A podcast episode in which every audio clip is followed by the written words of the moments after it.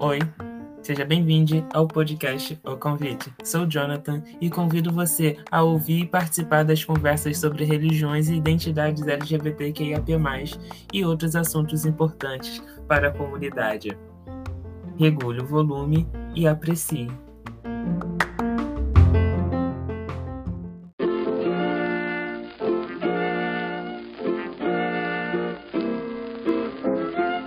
Você pode incentivar e apoiar a criação de conteúdos independentes.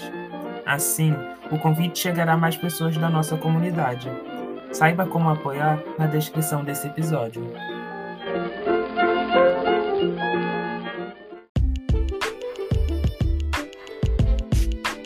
O episódio já vai começar. Regule o volume e aprecie.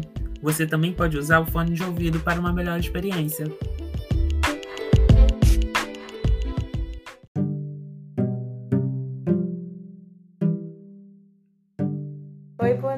Noite.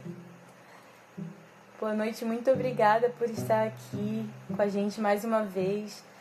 É, só para começar, primeiro a gente queria avisar que hoje eu vou estar sozinha, porque na parte da tarde a Kelly ela começou a não se sentir muito bem, então ela não tá muito bem agora. Ela tá descansando, mas ela tá mandando um beijo para todo mundo. Ela tá triste de não poder estar tá participando, mas a gente tá aqui com a graça de Deus para poder fazer isso e de qualquer maneira é uma bênção poder estar aqui com todo mundo. É, para quem está no YouTube, muito obrigada por, pela paciência. Deu um probleminha aí, teve uma mudança de link por causa de um problema que teve na, na transmissão. Por isso que a gente deu um atrasinho, mas obrigada. A gente está muito feliz que você conseguiu achar o link certo, que você entrou aqui. Outra coisa, para quem tá no YouTube, só lembrando que hoje, e porque para quem tá no Instagram também, que hoje é uma live especial. A gente vai ter um convidado muito querido que vai estar tá participando com a gente, o, Jonathan. Ele tem um canal chamado Gay Adventista e ele também compartilha uma mensagem muito bacana para a galera da comunidade LGBT. Então é muito bom, um prazer ter ele aqui hoje. Para quem tá no YouTube, vamos só falar rapidinho aqui para você que você vai estar, tá, pode estar tá participando aqui com a gente, mandando pergunta, mas você não vai poder estar tá vendo a participação do Jonathan com a gente no Instagram. Inclusive, se você tem Instagram e se você segue a gente, corre lá no nosso, no nosso Instagram e, a gente, e assiste a gente lá através do Instagram hoje para você, se você quiser poder ter a experiência completa. Se você não tem, tudo bem, é, você vai, ainda vai poder estar tá ouvindo o que está acontecendo, você vai poder interagir, fazer perguntas e você e, e depois se você quiser a gente vai postar o, o vídeo para você ver. Então, aí no, no Instagram, no, no, YouTube, a gente vai postar o vídeo do Instagram no YouTube. Então, pronto. É isso aí. A gente vai chamar o Jonathan agora pra gente poder começar. E a gente vai fazer uma oração junto com o Jonathan. Vamos lá, vamos chamar ele.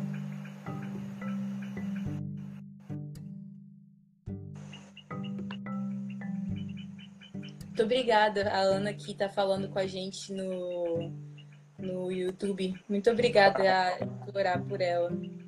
E aí, Jonathan? Olá, boa noite. Boa Tudo noite. bem? Cara, que prazer ter você aqui com a gente hoje. Muito é um bom. Prazer, prazer estar aqui participando com vocês, do canal de vocês. E que seja Poxa, que Deus quiser na nossa live de hoje. Obrigadão pelo convite. Nossa, é um prazer e a gente está muito empolgada de poder ouvir o que você tem para compartilhar. É, você tem um ministério muito bonito e a gente está muito feliz de, de que de, de fazer perguntas para você, de ouvir da sua história, o que, que você faz. Vamos, mas antes de começar, vamos fazer uma oração junto? Vamos embora? Sim. E vamos, todo mundo que está aqui com a gente, vamos orar que é, a gente não, não, não vai ter tempo de fazer os pedidos de oração hoje, mas a gente está orando por você. Se quiser deixar um pedido, manda um direct pra gente, a gente vai estar tá orando por você. E, e vamos lá, vamos fazer uma oração para a gente começar. Querido Deus, muito, muito obrigada, porque a gente pode estar aqui juntos hoje para compartilhar desse momento gostoso para falar de ti, para falar do seu amor, para compartilhar a esperança. É muito bom a gente estar sempre fazendo isso. Muito obrigada por cada pessoa que está aqui nessa live participando. Muito obrigada pela presença do Jonathan. Por favor, usa a gente é, para que a gente realmente possa ser instrumentos seus, que as palavras não sejam nossas, que sejam realmente suas. E que a gente queria também pedir para todas as por todas as meninas que estão passando por dificuldades. Algumas mandaram pedidos para a gente essa semana. Por favor, abençoe essas pessoas. Elas precisam tanto de ti. A gente quer pedir pela Kelly para que ela se sinta melhor, cuida da saúde dela também. E muito obrigada por tudo. É, esteja com a gente aqui agora. Em nome de Jesus, amém. Amém. Então, Jonathan, é, poxa, obrigada mesmo por concordar em participar com a gente, por vir aqui. É, você quer rapidinho aí se apresentar, falar um pouquinho sobre você, falar sobre o que você faz e, e se já quiser comentar um pouco, falar com a gente como é que você se descobriu na, na, sua sexualidade e na sua comunhão com Deus, na sua espiritualidade, como é que você conseguiu chegar a esse ponto de você ter paz com Deus. Você pode compartilhar um pouquinho para a gente sobre isso? Então, sou Jonathan, né? Sou estudante de engenharia e, assim, a Legal. ideia de cuidar do... Então, tá me ouvindo bem? Sim, sim. Galera, se vocês estiverem ouvindo bem, fala aí. É, aí a ideia de criar o gay adventista, de verdade eu já nem lembro mais, porque acho que foi um negócio muito natural. Então eu não consigo lembrar qual foi o início dele, por, até porque ele não começou aqui. Começou com o meu grupo de amigos pessoalmente, então aí virou a ideia de vamos virar uma página. Aí foi mais ou menos assim. E isso começou por volta de 2015, sei lá. Ainda quando a gente não se entendia ainda, quando a gente achava que a gente era, oh, somos os piores pecadores do mundo. Então, hum. assim, naquela, naquela época de conflitos, então, a gente, foi quando a gente começou a pesquisar sobre os temas de inclusão, de teologia inclusiva. E Legal. pra gente entender, porque a gente só achava que a gente era um super pecador por ser LGBT, que, sabe? Aquela coisa bem louca, assim. E foi quando a uhum. gente. Então, hoje cedo, quando a gente tá, tá pensando sobre a live, vou fazer um, uhum. um link. Que a gente tá fazendo as 10 horas de oração, né? E eu lembrei que acho que nas 10 horas de oração de 2015 a gente estava orando por cura, então assim, a gente ainda aquela confusão ainda, era muito difícil a gente entender. E foi quando Deus começou a abrir os nossos olhos. Ah, foi assim, enquanto a gente orava por cura, Deus já estava mostrando assim, você tem que se aceitar porque foi assim que eu te criei. Você não, tá, não é um erro meu. Então assim, foi assim que a gente Legal. começou a se conhecer, a gente começou a se descobrir. E em 2018 eu virei essa página aí. E aí, Adventista. Legal. Aí, aí que daí foi chegando Rafael, veio para me ajudar também, ele me ajuda com alguns conteúdos. Aí eu fui fazendo muitas amizades. Eu tenho o Gabriel Tardim, que me ajudou também no ano passado. E foi assim que a gente Legal. criou o Casulo, o projeto Casulo, que você passou um tempo por lá. Uhum. E, é, é, e tem sido assim a nossa experiência. Eu, e a gente ajudou bastante gente, sabe? A alegria de ter hum. como ajudar outras pessoas na situação que eu já passei. É, em poder ajudar, mostrar o, os textos. Mas, assim, a nossa ideia, do, como Projeto Casulo, é, nunca foi é, tentar fazer que alguém creia como a gente. Fazer uhum. você engolir a teologia inclusiva. Não, não, não até porque a gente acredita na diversidade, além disso tudo, a gente acredita que a diversidade também é um pensamento, a forma que eu creio como indivíduo é, faz parte da diversidade. É a gente tenta a gente tenta sempre levar a ideia de liberdade de consciência. Você tem o direito de crer diferente de mim.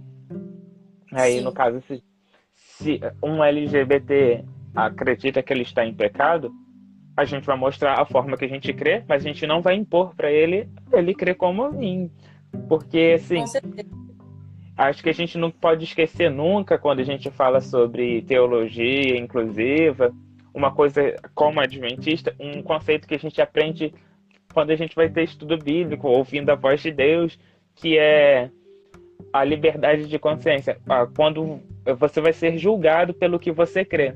Então, assim, a gente sempre tenta mostrar o seguinte: se você crê que é, a prática LGBT, a homossexualidade, qualquer prática no mundo LGBT vai ser pecado, então, assim, cuidado para você não pecar, porque senão você vai estar tá indo contra a sua consciência. E isso para Deus tem muito valor. Porque quando você vai lá, se eu não me engano, em 1 João, fala sobre o, peca... o, o pecar pela dúvida, né? Quando você tem dúvida sobre algo ser certo ou errado e você comete aquilo, você vai estar pecando. Porque você fez contra o que você acredita. Então, assim, essa é a nossa linha como projeto Casulo. Nunca é, quebrar a sua liberdade de consciência. Porque é o que Deus vai avaliar, a sua sinceridade na sua crença. Aí é a nossa linha. Essa é a nossa Bem, linha. E falando um pouco do que desse processo que vocês passaram quando vocês encontraram, tiveram o privilégio de encontrar a teologia inclusiva. Como é que foi esse processo um pouquinho, sabe? Se você puder compartilhar pra gente. Foi, foi uma coisa, foi difícil de aceitar, foi assim, ah, não, isso aí é, é meio blasfêmia, essas coisas que eu tô lendo. Ou você sentiu um senso de paz, como é que foi isso? Então, teve, primeiro tem o, o, choque, né? O choque de crenças, né? Porque assim, você a vida inteira vai crendo com uma, que você está em pecado, pecado, pecado, simplesmente por você ser, né? Porque até então, é, a gente não tem aquela ideia de que. Não tinha aquela ideia de que o, o indivíduo LGBT, se não estiver praticando, não estaria em pecado. Porque é, hoje em dia, depois que a gente vai estudando, é o que a igreja adventista defende. O, o, ser LGBT por ser LGBT, você não está em pecado. Você estaria em pecado se você praticasse, aí que você, segundo a página 64 do manual, que seria o motivo para sua exclusão? Seria a sua prática. Então, assim, nessa época a gente não, não tinha nada dessa ideia. Ah, eu sou gay, eu sou lésbica, eu sou bi, eu sou pecador e vou ser excluído da igreja, eu vou pro inferno. E é. às vezes é, é, aquela confusão inteira. E a, a, gente começou a orar muito em, assim, né, nessa época assim, de 2015 e em 2016. O primeiro contato que eu e mais dois amigos tivemos com teologia inclusiva na época foi quando o Adventista Subversivo lançou a série sobre homossexualidade e a Bíblia. Que foi literalmente a resposta que a gente precisava naquele momento. Foi o abrir dos olhos, quando a gente se, começou a sentir amado. Eu, opa, hermenêutica não é só para quando você quer falar de dízimo lá em Malaquias, não, para provar sua crença nos dízimos e nas ofertas. Né? Só para hum. provar o pacto do amor. E aí foi aquele abrir dos olhos que começou a nascer, a gente começou a orar, e foi quando a gente começou a ter contato com muitas outras coisas que a gente foi e pesquisou. Porque até então a gente conhecia a kinship, mas a kinship é inglês, então assim, a gente não sabia inglês para para entender isso. E é só pra foi... Desculpa, Jonathan, desculpa te interromper, mas só para explicar rapidinho, dentro do kinship é um grupo que a gente, um grupo tipo de suporte, né, de apoio às pessoas LGBTs, que a gente entrou, existe um grupo internacional e também existe um do Brasil, que a gente entrou, foi até onde eu e a Kelly a gente se conheceu, tem lá no Legal. que a gente fala. Foi lá que a gente se conheceu. Então, só para só pra falar isso, lá tinha muito material, né? Mas muitos dos materiais, muitos dos artigos realmente são em inglês, é mais complicado. Tá, desculpa, vai lá. Aí, então, Aí, aí eu, curioso pra caramba, comecei a traduzir artigo localmente para entender aquilo tudo. E foi quando eu comecei a disponibilizar para os meus amigos todos. Então, assim, foi um bom na hora para todo mundo, porque a gente começou a estudar junto. E foi assim, um abrir dos olhos, a gente se sentiu amado, a gente viu, nossa, Deus tem um propósito nisso. Aí quando foi ano passado, agora dando um pulo de 2016 pro ano passado, o Gabriel uhum. Tardim, que vocês devem já terem visto o vídeo dele, é, dele uhum. contando a experiência dele. falou assim, é, se eu queria cair com ele no projeto que era o Casulo, né? E eu falei, então vamos, vamos, vamos. E aí, estamos aí com o Casulo já há um ano já. Vai fazer um ano agora, em abril. Que a gente tá com uma galera legal aí já. Mas voltando na Kinship, então, a, rapidinho, aí voltando na Kinship, a Kinship é, é fundamental porque assim, o, hoje uma das defesas que a gente leva, eu levo e luto por isso, é que nós, como LGBTs, ou qualquer indivíduo, tem que ter o direito dela de exercer a fé dela conforme ela crê. Ponto. Sim, Sim eu... com certeza. Pessoas lá na, na, época da reforma, lá atrás, muito antes, já falavam sobre isso, né?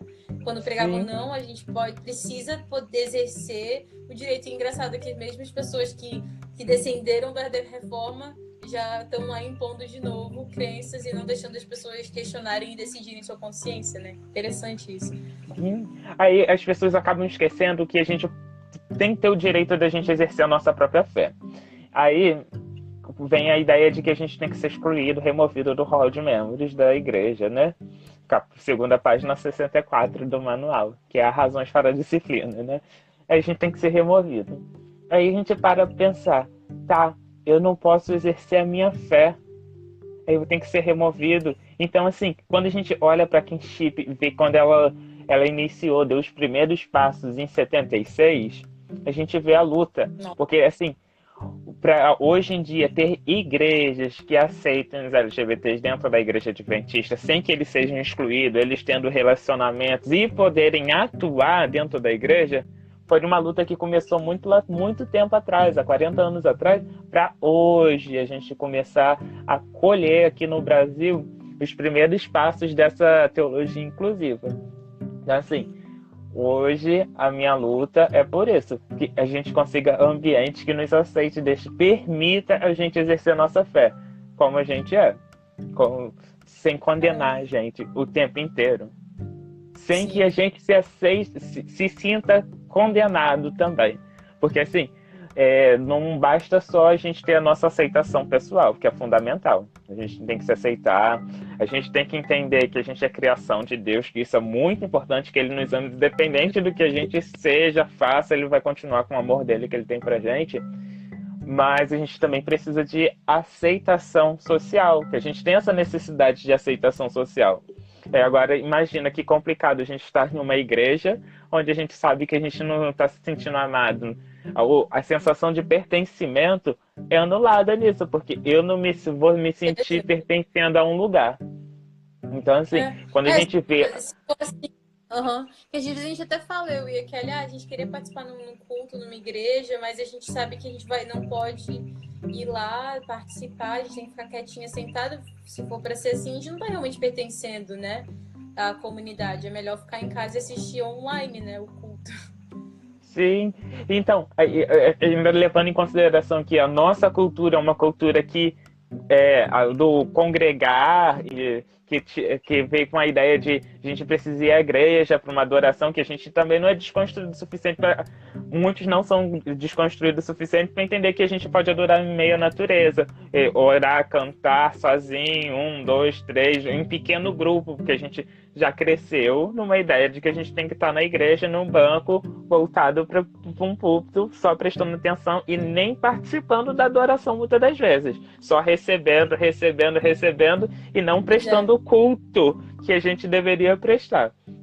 Aí a gente vê a ideia da Kinship lá em 76, que começou em uma universidade, lá é, eu esqueci qual foi a universidade agora, mas começou dentro de uma universidade porque eles estavam se sentindo rejeitados, porque eles eram excluídos, excluídos, excluídos, excluídos, para uhum. começar um movimento de resistência para mostrar, opa, a gente está aqui para diálogo, vocês não podem fazer uma condenação para gente e esquecer a gente, da gente também participa disso. Vamos conversar sobre quem somos nós. É, vamos começar um diálogo muito importante, né? Tem que vamos pelo menos ouvir o que a gente tem a dizer, né? Sim, aí, aí, é, aí vem, começa aquela linha, assim, de em 99 saiu a, a declaração sobre a homossexualidade oficial da igreja. Mas aí a gente não hum, sabe. Nossa. Tem tempo, tem tempo, já tem 20 anos ela. Aí a gente esquece do que aconteceu antes, né? Porque assim, antes dessa declaração ser feita, o Ronald Lawson tinha sido contratado pelo Instituto de Pesquisa Bíblica da Igreja para fazer um estudo sobre a homossexualidade à luz da Bíblia. E foi rejeitado, porque era uma teologia inclusiva. Aí, isso terminou em, isso em 80 e pouco. Aí ficou esse espaço de 90 e pouco, porque eles queriam dar uma resposta ao nascimento da kinship, né? Porque, opa, como assim eles estão indo contra a Bíblia e eles queriam dar uma resposta. Aí quando foi em 99 saiu, né? Contrataram outra pessoa que seria em conformidade com o que eles estavam crendo no momento.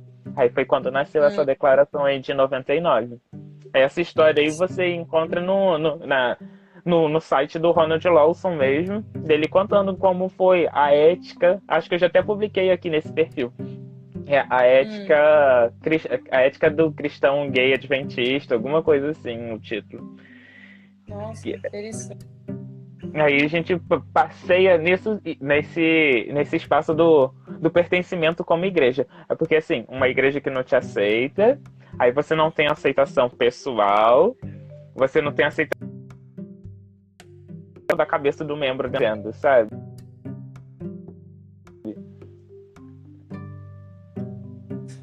Oi, Não ouvindo. te ouvi.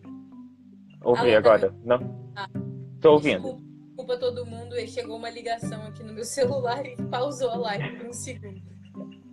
Mas tá tudo bem. Mas vocês conseguiram me ouvir? É, o, o último trechinho dos últimos cinco segundos não deu para ouvir. Não, eu falei Você o seguinte, é, eu falei o seguinte sobre aceitação. Aí você tem uma igreja que não te aceita, às vezes, muitas das vezes você não se aceita e não consegue perceber como Deus está aceitando, como que isso fica dentro da cabeça de um membro da igreja, de um adolescente, ou, ou principalmente alguém que cresceu da igreja a vida inteira. Então, assim, isso causa um boom na cabeça da pessoa que vai levar o quê? Uma depressão. Muita gente sabe de casos de, de pessoas que que, que começam a se cortar porque não começa a suportar a dor dentro da igreja pela não aceitação desses fatores todos. E fora a questão familiar, porque muitas das vezes a família não apoia, que só vai condenando, vai falando assim, você vai pro inferno, você vai pro inferno, vai pro inferno. E isso foi até bom lembrar do vai pro inferno, que às vezes a gente até esquece como adventista a crença que não acredita no inferno, né? Adventista não acredita no inferno, acredita no milênio, mas não acredita no inferno. Mas o inferno é o, o medo que é imposto ao membro. Olha, você vai pro inferno, você vai arder lá no lago de, no lago de fogo e enxofre. E eu ouvi isso. é, eu ouvi isso de, de irmã da igreja. Então, assim, eu lembro disso até hoje, que eu chorei muito na época quando eu recebi essa mensagem. Você e... é adolescente, né? Sim. Aí eu fiquei, eu fiquei tão desesperado, porque nessa época eu já me aceitava já, né? E já sabia que Deus me aceitava, mas eu fiquei assim, meu Deus, Deus eu vou pro inferno, mas eu vou pro inferno, e vou pro inferno? Foi quando eu comecei a me questionar. Eu, que eu pensei, ué, mas a gente não acredita no inferno. Aí eu cheguei à compreensão de que a chance de eu perder minha salvação, no caso, seria por eu estar sentindo raiva da irmã que me falou aquilo na época. E não porque hum. Deus não me aceitaria. Mas era porque eu não estava hum. conseguindo mais sentir amor o suficiente por ela, para conseguir, no mínimo, tolerar ela na época. Aí foi assim que eu comecei a hum. estudar o tema da graça, o amor de Deus, a aceitação, e vi que, enfim, reafirmar a crença que o inferno não existe na crença adventista. Eu acho que isso é muito importante. Porque muitas das vezes, quando as pessoas me mandam mensagem, falam exatamente, ah, eu vou pro inferno. E esquece, eu pergunto sempre, e o milênio é o quê? O milênio, assim, eu, eu tento mostrar até para as pessoas que creem que é pecado, ah, que a homossexualidade é pecado. Então tá, vamos partir desse princípio, para quem crê que seja pecado. Uhum. Mesmo se for Sim. pecado, a crença do milênio diz o seguinte: que é um ato de misericórdia, de amor, de, é um ato de misericórdia de Deus amoroso pra gente, para que a gente não sofra a vida eterna. Então tá. Se eu tiver em pecado, eu vou ser consumido de uma vez só, então eu não vou sofrer. Então, assim, até na, na, teologia não inclusiva, ainda tem misericórdia de Deus aí para todo mundo. Então, assim, às é. vezes as pessoas só esquecem. Esquecem disso. Pois é, eu acho tão interessante porque é, é isso, Deus quando ele, ele ensina pra gente aceitação é, e mostra pra gente que ele nos criou assim, que ele tem um propósito pra gente ser assim, a gente vai aprendendo também a conhecer Deus de uma maneira muito mais clara, né? A gente vai vendo que Deus não é o Deus tirano que a gente cresceu acreditando. Nossa, quantas vezes eu lembro como criança de dormir morrendo de medo. Ai, e se Jesus voltar hoje? Ou se alguma coisa acontecer, eu, eu pequei hoje, eu tô ferrada. Não, eu tinha terror em vez de, de pensar assim, nossa, que gostoso. Se algum, é, nossa, não vejo a hora de estar com meu Deus. Não, era tudo, era um terror, era aquele medo de alguma coisa acontecer, de morrer, ou medo era sempre um terror e, e a imagem de Deus era muito distorcida. Eu acho tão maravilhoso que a gente descobrir tudo isso está mostrando pra gente também um lado de Deus que faz a gente ter vontade cada vez mais de se aproximar de Deus, né? Isso é muito Sim. maravilhoso. Sim, você, você falou de tempo de criança, de sonhar. Eu tenho um amigo que contava que quando ele era criança, ele não via é, é casar com um homem como homossexualidade. A homossexualidade para ele era só quando duas mulheres estavam juntas. Ah, Mas é? quando... não era é, dois homens casados. Por, até porque ele, desde criança, ele sempre sonhou que ele estava casado com um homem. Então, assim, ele não via isso como homossexualidade, porque, assim, é, a, é, assim, ele só via como duas mulheres sendo homossexualidade para ele e dois homens não. E ele cresceu sonhando que ele ia estar casado com um homem. Então, assim, é uma coisa ah, assim. É um peso, por um lado, que a gente carrega desde a infância, porque ele cresceu de. Apesar dele não ver isso como pecado, nessa. É, não, não é pecado, gente, não é. Ele não ter visto isso como pecado na época, mas ele via como pecado duas mulheres juntas, porque ele ouvia falando dentro de casa que duas mulheres juntas era pecado ele não tinha algo palpável dentro de casa, assim, alguém falando, ó, oh, dois homens juntos é pecado. E assim, ele cresceu em família adventista, então assim, é, nessa etapa ele não tinha essa condenação contra dois homens tendo sido sendo pecado. Até quando ele chegou na adolescência que ele começou a se descobrir, a ver aquele conflito inteiro dentro dele. Então assim, hum, acho que a gente tem que pensar que como que a gente está passando isso hoje em dia dentro de casa para as crianças, quem tem crianças aí, como vocês estão falando disso, porque às vezes acontece também dentro de famílias LGBTs, ou pais LGBTs, de dois, é, um casal de meninos ou casal de meninas, estarem passando uma ideia errada pro filho e de condenação até para quem é dali. Porque ele também Nossa, teve experiência porque às vezes passa esse processo de condenação muito forte, porque às vezes é, os pais, as mães, é, passam uma ideia de que eles não se aceitam o suficiente também, que fala assim, que acha que é pecado, entendeu? Mas eles continuam ali e falam assim, meu filho, eu não gostaria que você faça isso. Então, assim, a gente tem que ter cuidado. Então, eu já ouvi isso, já ouvi relato disso na página, então assim, eu, eu não estou criando umas ideias, não, acontece, então assim, é, é preocupante, é preocupante isso, porque o que, que a gente está fazendo para as nossas crianças? Aí agora está me remetendo, sabe o quê? O discurso da do Orações para Bobs, que a mãe dele faz, para o Bob, que a mãe dele faz. É... Nossa, é... Isso é um filme maravilhoso, Orações para Bob. Nossa, que filme massa. Aí ela, no final do discurso dela, fala assim, que é para ter muito cuidado antes de ecoar o amém dentro das nossas casas. Do que, que ela tá orando dentro, da sua casa? O que, que você tá orando dentro da sua casa e seu filho tá ouvindo?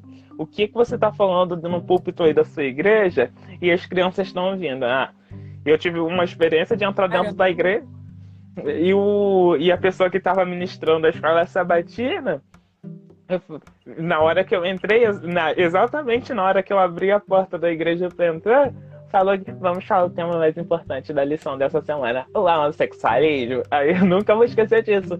Assim, é um choque. Esse dia foi um choque muito grande para mim, porque uma pessoa que saiu da igreja há 20 anos atrás, exatamente por ter sido condenado pela homossexualidade dele, estava na igreja naquele dia, depois de muitos anos. Então aquilo Caramba. foi um choque, um, foi um choque muito grande para mim, porque imagina você voltar na igreja exatamente no dia que vai falar um tema que te tirou dali um dia. Por um lado, vai, se a pessoa não estiver bem é, espiritualmente, mentalmente, vai achar que aquilo ali é uma resposta de Deus de condenação. Deus não te aceita assim. E, e, aquilo no dia me destruiu tanto, tanto, tanto, tanto, que era vontade de me rasgar, assim, sabe? Que eu, que eu sentia dor. Caramba. Eu sentia dor. Nossa, Johnny. Então, assim, eu tenho muita preocupação pelo que é passado dentro da igreja. Pela falta de diálogo que, é. dentro da igreja. Porque, assim, é, tem um projeto muito legal né, da igreja nos Estados Unidos que lançaram uma revistinha guia, guia para familiares de LGBT. Eu até ganhei ele. É? Tem, o, o ruim é que o frete é muito caro pro Brasil. É um absurdo, é. tava 80 dólares. Então, assim, dólar está custando quase 5 reais, no, sem condição de trazer. Aí eu aproveitei que um amigo estava vindo de lá, ele trouxe para mim. Assim, vale muito a pena, mas assim, tá, pros familiares do LGBTI, eu que sou LGBT, eu não vou ter um conteúdo para mim, voltado para mim. Aí é quando as pessoas distorcem é, uma publicação é, que fala sobre o evangelho feito pelas pessoas trans, porque não tá falando que é para um, pra mudar o evangelho, mas algo que seja pensado pra gente que a gente sinta acolhido dentro. A gente não está pedindo para mudar, mas uh, no, falando sobre a nossa experiência. Porque, assim, eles fizeram material para os nossos familiares e a gente vai ficar desamparado? Eh, cadê o diálogo? Só todo mundo. É. A gente. A... Oi?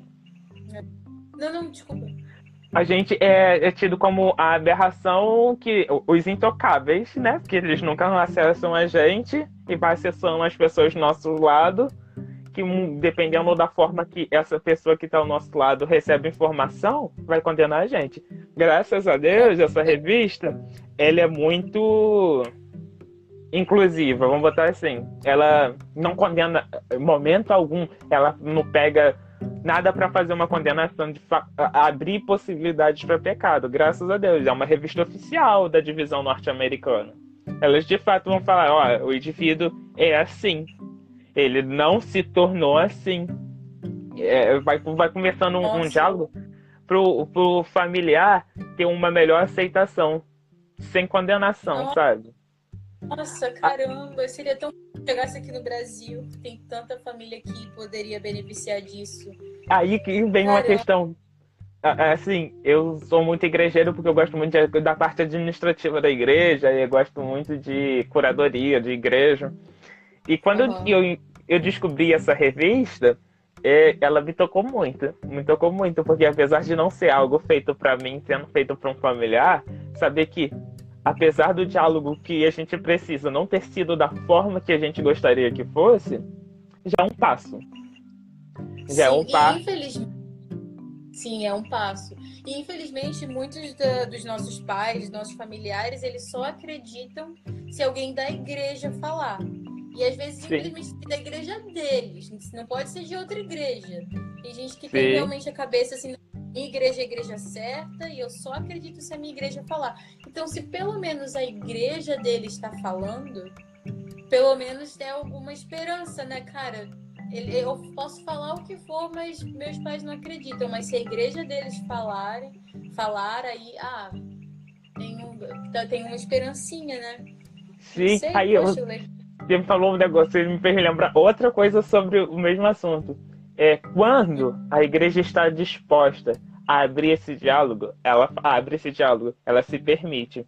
A União é, Sueca, ela fez o seguinte, no ano passado, eles têm um projeto que em português seria é, Portas Abertas, pra, pra, é um projeto de inclusão, onde eles fizeram 11 declarações de inclusão LGBT, falando que eles iam participar, porque assim, eles não podem interferir no direito da igreja local não aceitar porque é o que o manual rege, né? Mas se você quiser aceitar o membro LGBT, você tem um aval. Eles fizeram 11 declarações onde eles estão permitindo ter esse diálogo.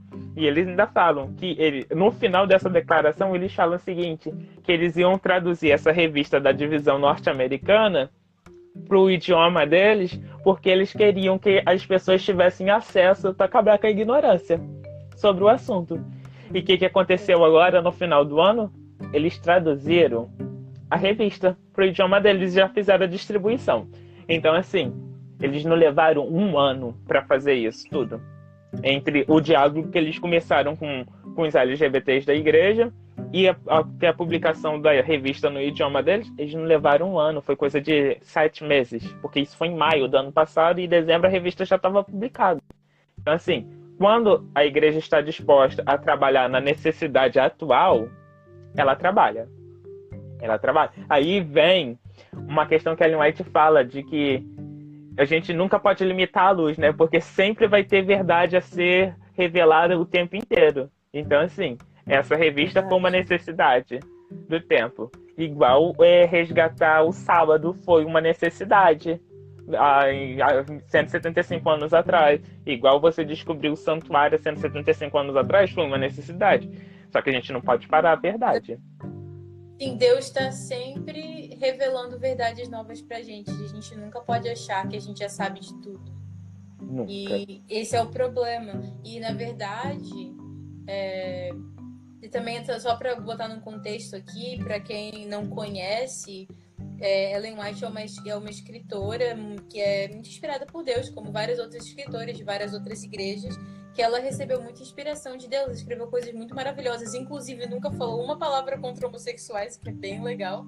É, e, e ela traz muita luz, muita coisa. Ela mesma fala que a gente nunca pode chegar num ponto no qual é, a gente acha que sabe tudo. Quando a gente chega num ponto como igreja, como grupo, como povo de Deus, e a gente chega nesse ponto aí é um perigo. E é aí que as coisas começam a se corromper, é aí que começa legalismo, e é aí que começa tudo isso, e é aí que, que a imagem de Deus é distorcida e todas essas coisas acontecem. A falta de amor reina, né? Sim, você falou um negócio bem interessante. Ela nunca falou contra homossexuais. Isso é tão importante ter resgatado isso, que no bem de caráter personalidade, eles fazem uma referência errônea sobre ela falar sobre homossexualidade. Só que a própria citação que eles usam, eles usam Ezequiel, que é onde fala que o pecado de Sodoma não foi esse, fala que foi inhospitalidade. Então, assim, a, a, até quando os, os editores quiseram falar que ela disse alguma coisa na época, ela não falou. Eles tiraram de um contexto para ter um aval, para ter um, um suporte dela para uma crença que eles criaram de condenação aos LGBTs. É, pois é. Uhum. Desculpa, não. Não, pode falar. Não, isso é até mesmo porque esse, esse conceito de homossexualidade como uma coisa intrínseca do, do ser humano é uma coisa bem recente, né? Tava se descobrindo ainda. Pegaram tradução e distorceram e aí vai, né? Sim. Então, aí, é, acho que a questão é. Agora a gente, falando sobre tradução, a gente pega a questão de hermenêutica, exegese. Então, as pessoas elas costumam usar essas linhas interpretativas só porque é conveniente e querem aplicar isso para a gente, falando que a gente usa como que é conveniente a gente aplicar isso à homossexualidade. Não, é só você ler. É, eu gosto muito da ideia de, de que uma professora da Pacific Union College fala, que é o seguinte, às vezes a gente tem que ler o texto sem tentar tirar a lição espiritual dele. Lê ele por ler. Lê ele no original, lê ele de forma histórica, da forma que ele está ali, no preto no branco, para você tirar aí depois, quando você conseguir é, reter essas informações, você tirar uma lição espiritual. Porque senão é. vai acontecer o seguinte: é, pessoas falando que você está condenada, é, marginalizando pessoas dentro da igreja devido a um, um, algo fora do contexto.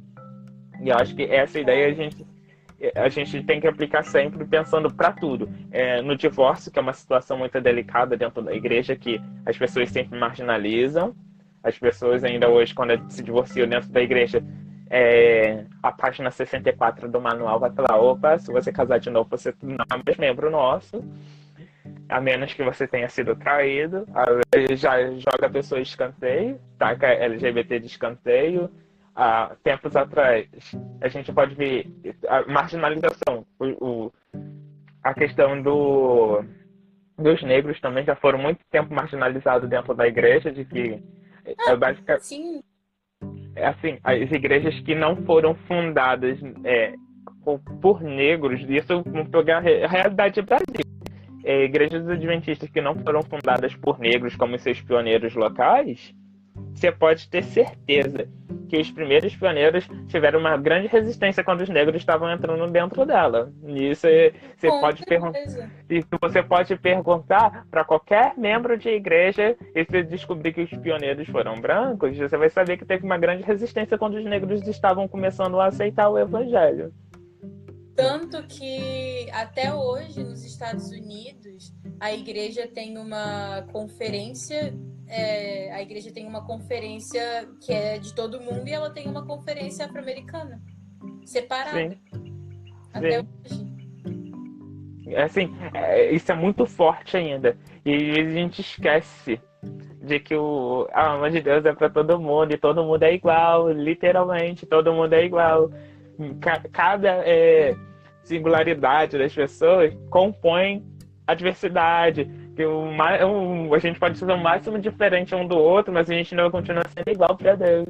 E às vezes esquece disso, que o amor dele é para todos, e a gente acaba segregando, separando, excluindo, excluindo, excluindo, marginalizando as pessoas. E eu acho que a gente pois tem que é. começar a pensar isso como eu. Eu, como igreja, estou é, me afastando de alguém dentro da igreja, eu estou marginalizando alguém. Porque se a gente não pensar isso como eu, e esperar que isso venha de, do amplo da, da, instituição, isso não vai acontecer. Não vai acontecer. É a gente, porque às vezes a gente espera muito que a instituição vá fazer e a gente esquece do nosso papel como o ID. O ID é para mim, não é para um CNPJ.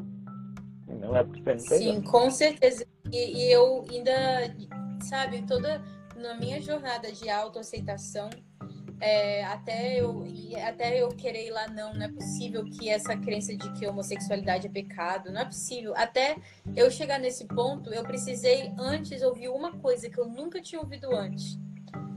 Tudo que você acredita, pega aí, ó, tudo que você acredita, e vamos tirar um pouquinho da mesa, vamos fazer essa aqui é a mesa da verdade. Vamos tirar todas essas verdades da mesa e vamos colocar primeiro uma verdade principal. Deus é amor. Cara, foi assim, se tipo, pra, é uma coisa muito simples. É a, a, base do evangelho, mas a gente esquece. Então, coloca essa verdade aqui, ó. Agora vamos colocar todas as verdades de novo na mesa, mas elas têm que estar linkadas com essa verdade principal. E tudo que eu ouvia dessa doutrina não encaixava com essa verdade. Eu falei, não é possível, eu preciso pesquisar mais sobre isso. Não é possível, eu preciso estudar. Não faz sentido. Não, isso não condiz com o fato de que Deus é amor. E aí, isso foi pensando assim que, que, eu, que eu fui indo nessa direção. Sim, a gente foi aprendendo é, uma ideia de que Deus era muito tirando, muito, sabe? Ele não gosta disso, ele não aceita um Deus que, que mandou fogo para queimar Sodoma, mandou água para destruir na época do dilúvio. Então, assim, a gente foi pegando o lado ruim da história. A gente foi pegando, pensando só nisso e e a gente é. tomou isso como um pra, pra gente. Aí ah, eu vou ter essa mesma condenação, eu vou morrer, eu vou pro inferno, eu vou pro inferno, eu vou pro inferno. E a gente foi somando isso e a gente esqueceu da verdade principal, que Deus era amor. Era não, ele é amor ainda. Que Deus é amor e sempre vai é, ser. A essência de tudo que ele pede pra gente fazer, de tudo é amor. Né? Sim. O amor a ele e o amor ao próximo. É realmente a essência de tudo. Sim, assim, é, eu gosto muito de pensar, assim, a ideia de igreja assim, o quanto a gente precisa de congregar, o quanto, assim, de onde saiu essa necessidade da gente estar sempre em união. Mas é porque a gente, principalmente, vamos pegar assim, isso é uma questão cultural, começa aí, é uma questão cultural hoje. A gente, como povo brasileiro, a gente sente muito essa necessidade de estar num círculo social onde a gente se sinta amado, acolhido. Então, assim, pensando hoje, a ideia de desigrejar pode doer muito para as pessoas. Pode doer. É. Da, Porque a gente sente falta. A gente falta. sente falta. Assim, eu não sou desigrejado. Eu. Mas é assim. Eu fiz o seguinte nesse mês de janeiro. No mês de janeiro, eu tirei um tempo de que eu ia tirar férias dos cultos sabáticos. Eu ia indo nos cultos noturnos, mas não ia no, nos cultos sabáticos, porque eu estava me sentindo muito pressionado pelo que eu já vivi dentro da igreja no passado. As pessoas que me fizeram mal, a pessoa, assim, apesar de essas pessoas de verdade eu já cons ter conseguido perdoar todas elas que me mandaram mensagens muito ofensivas no passado, ter falado coisas para mim, é, às vezes a gente lembra. A ferida tá ali pra gente, a cicatriz fica ali, mas gente, não porque dói, porque a gente lembra. E às vezes lembrar não faz bem pra gente naquele momento. E eu tava me sentindo muito pressionado. Em janeiro eu pensei, ops, vou ir nos cultos à noite, porque à noite eu sei que a maioria dessas pessoas não vão estar lá. E, e, e foi uma experiência muito interessante, porque eu tive experiência com Deus na minha natureza, eu tive experiência com Deus dentro de casa, e assim, eu fui tendo outras experiências com Deus. E mesmo assim, e, assim, senti falta da igreja, mas eu não me senti, não senti falta de estar com Deus. Que é uma coisa Exatamente. bem interessante. É diferente. É Sim, é bem diferente. É bem importante a gente compreender que a igreja, a instituição em si, não vai nos salvar. Não vai. É, isso é a primeira coisa que a gente precisa desconstruir. Isso é muito importante. A gente tem a necessidade de se congregar. Deus deu esse presente pra gente, mas instituição em si não vai trazer a salvação. Uma vez que a gente entende isso, a gente vai por prazer. E é bom, seria tão bom a gente poder né, ter um lugar no qual a gente não só é aceito, mas a gente pode participar sem ninguém olhar para a gente torto, sem ninguém se afastar da gente, tirar as crianças de perto da gente. Mas se a gente entende também que se, por exemplo, a gente não tem acesso a isso, que a gente pode se congregar na casa de alguém, que a gente pode estar ali junto em oração, eu sempre gosto de falar que onde está aquele verso, né, que onde está, está um ou dois reunidos ali, estarei contigo, Deus vai estar ali.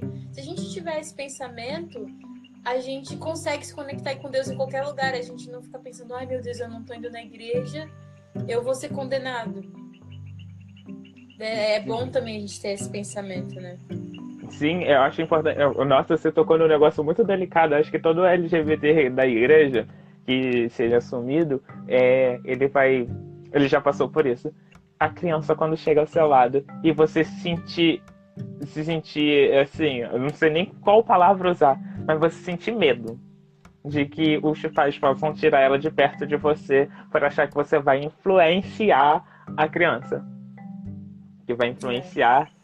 Ou quando acontece de tirar de perto de você, porque vai achar que você vai abusar da criança. Então tem isso também. Também, é bem triste. É isso acontece se... com muito. Ah, acontece.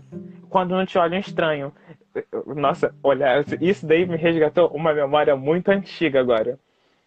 É, eu lembro que quando, em 2017, acho que foi em 2017 2016, acho que ainda foi mais antiga, acho que foi em 2016, é, o Notícias Adventistas é, lançou um texto de uma psicóloga que dizia é, Meu filho é gay, e agora? Alguma coisa assim no título da, reportagem.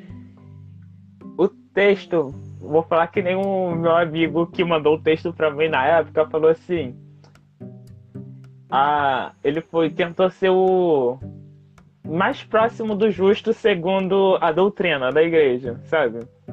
Mas no final do texto, eles linkaram o vídeo do que é sobre a declaração da igreja sobre homossexualidade. Que assim, a mensagem inteirinha que estava naquele texto foi jogada por água abaixo para quem era um LGBT.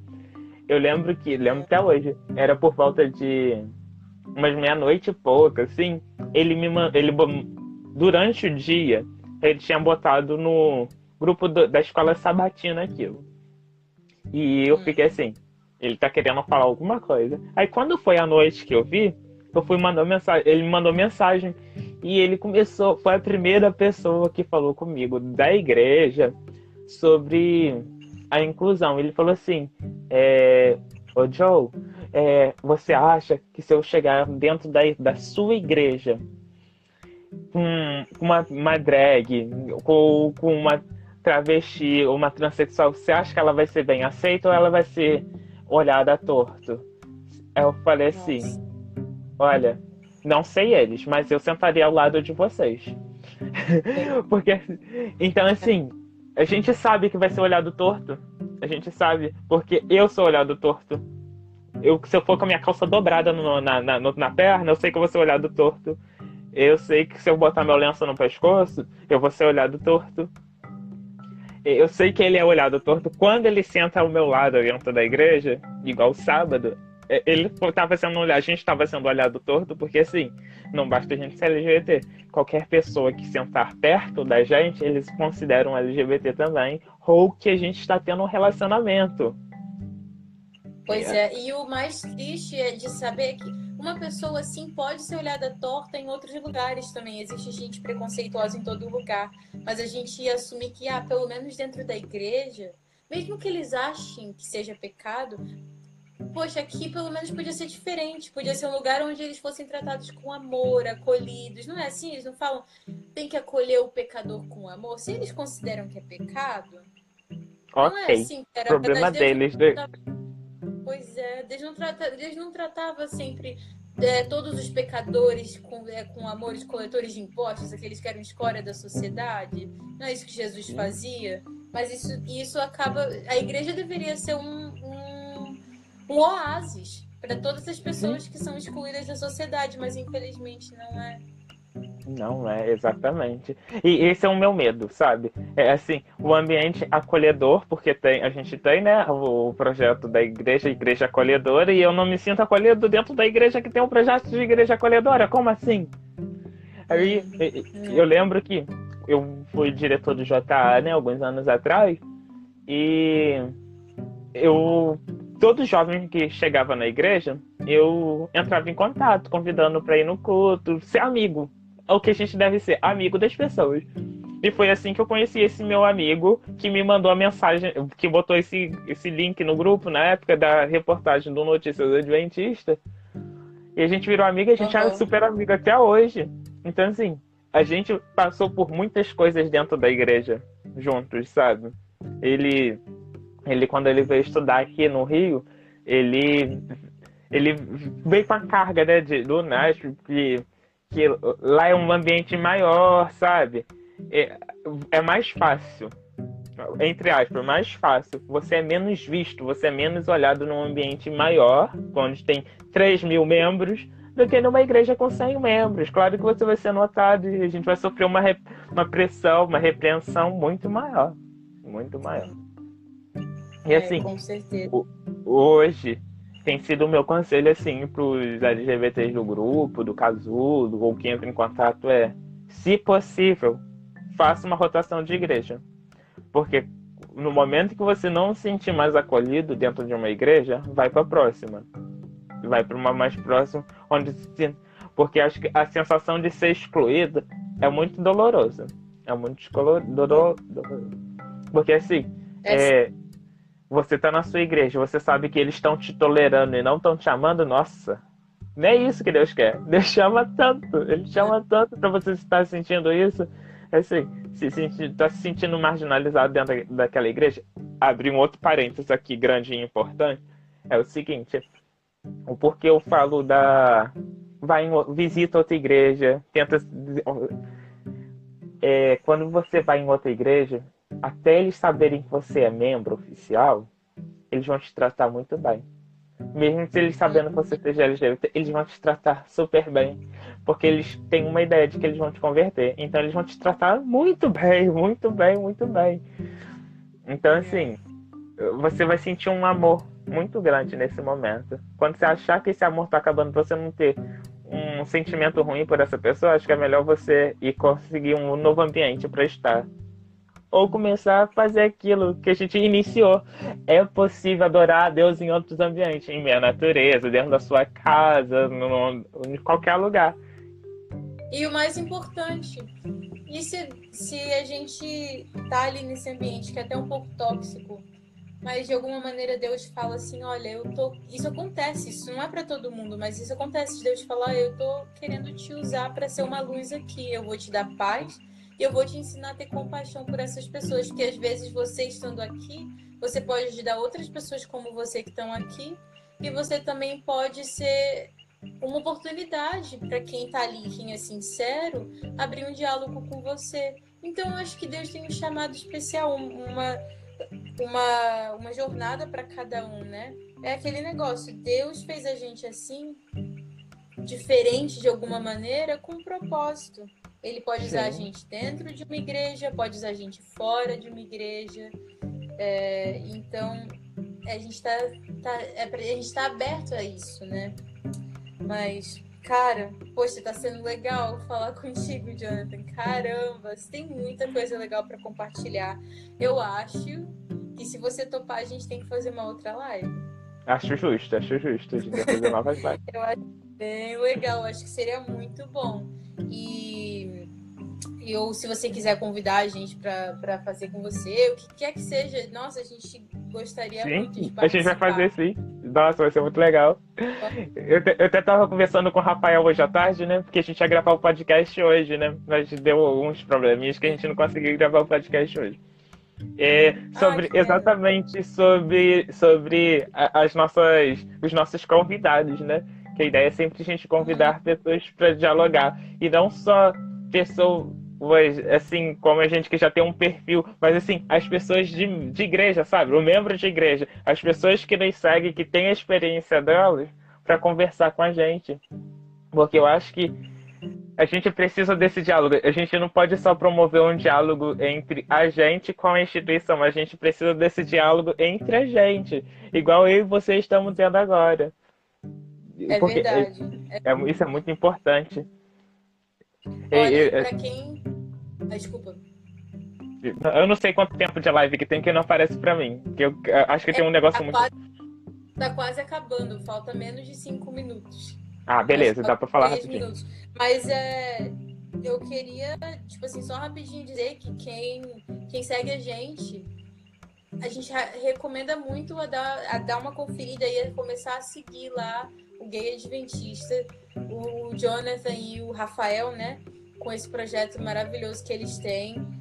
Cara, é muito legal e a gente quer muito fazer isso de novo para compartilhar mais histórias, inclusive ouvir um pouco mais desse projeto que vocês fazem, né? Que, que ajuda tanta gente também. Sim, então, deixa eu, assim, pra gente não deixar. A gente tá num período de 10 dias de oração. E que a gente tinha que hum, aproveitar hum, esse momento e orar por igrejas inclusivas, não só para quem é LGBT, mas para todos os, para todos. É quem tem é, necessidades especiais, para todo mundo, para quem é divorciado, para quem é negro, para tudo, tudo, todas as pessoas se sentirem acolhidas. Mas assim, a gente pensando aqui para um público LGBT, para a gente orar especificamente por uma coisa. Da mesma forma que a gente hum. tem igreja, a União Sueca inteira que fez, fez uma declaração de inclusão, Igual uhum. várias igrejas a gente tem da divisão norte-americana, que na declaração oficial votada anualmente tem lá uma declaração de que os LGBT vão ser bem-vindos, que eles vão poder atuar, vão poder fazer tudo, vão poder ir lá na frente da igreja, vão poder pregar para que esse, esse ambiente chegue aqui. Mas esse ambiente só vai chegar quando eu, você e as pessoas que estão aqui nos ouvindo agora pensarem assim e começarem a lutar para que elas sejam vistas. Que as pessoas saibam, olha, eu também tenho vida espiritual, eu também tenho um, eu posso adorar o mesmo da mesma forma que você, ao Deus eterno. E às vezes a gente esquece. Às vezes a gente vai ficando tão sufocado que a gente esquece disso. E que nesses dez dias, né, agora ainda faltam mais oito dias de oração, que a gente possa orar por isso. Que acho Sim, que vai ser muito com importante. certeza. Muito obrigada. É, inclusive, é, você mandou o link aqui desses 10 dias de oração, depois eu vou compartilhar com o pessoal. Tá, beleza, vai ser muito bom. E quem quiser conhecer mais a gente, é só clicar no nosso perfil e mandar uma mensagem no direct que a gente conversa com vocês. A gente está também no Facebook. Legal, cara. Muito, muito obrigada mesmo. Nossa, é um eu prazer. Eu que agradeço. Muito... É, Nossa, eu fiquei muito feliz pelo convite. Eu fiquei muito feliz pelo convite. A gente já tem que marcar uma próxima live aí, mês que vem. Vamos pensar aí. Pra gente continuar esse diálogo e convidar vocês também para participar conosco. Beleza, obrigada. Não sei, deixa eu falar, não sei se vocês viram. É, não sei se vocês viram, o Rafael tinha feito uma live com Josué. Josué, ele estudou marginalização é, dos gays adventistas. Tá no, no, perfil do Adventista Soul, a live no, no YouTube, que vale muito a pena ver, porque é uma, uma dissertação de mestrado abordando isso dentro da igreja. Também vamos compartilhar o link aqui desse, desse vídeo. É bem legal aquele, aquela live. Muito obrigado pela, por vocês me convidarem e na próxima eu vou, vou ver com o Rafael para participar com vocês. Só que vai ter que ser mais cedo, porque lá na Espanha, né, por conta do fuso horário. Beleza, a gente, a gente combina então. Obrigada. Um, Obrigado, um beijão. beijo. Que Deus te abençoe muito e, que, e um grande beijo para todo mundo que está aqui. Muito obrigada por Obrigado. estarem com a gente. Obrigado, gente. Bom sábado para vocês. Tchau, tchau. Você também. Deus te abençoe. Você também.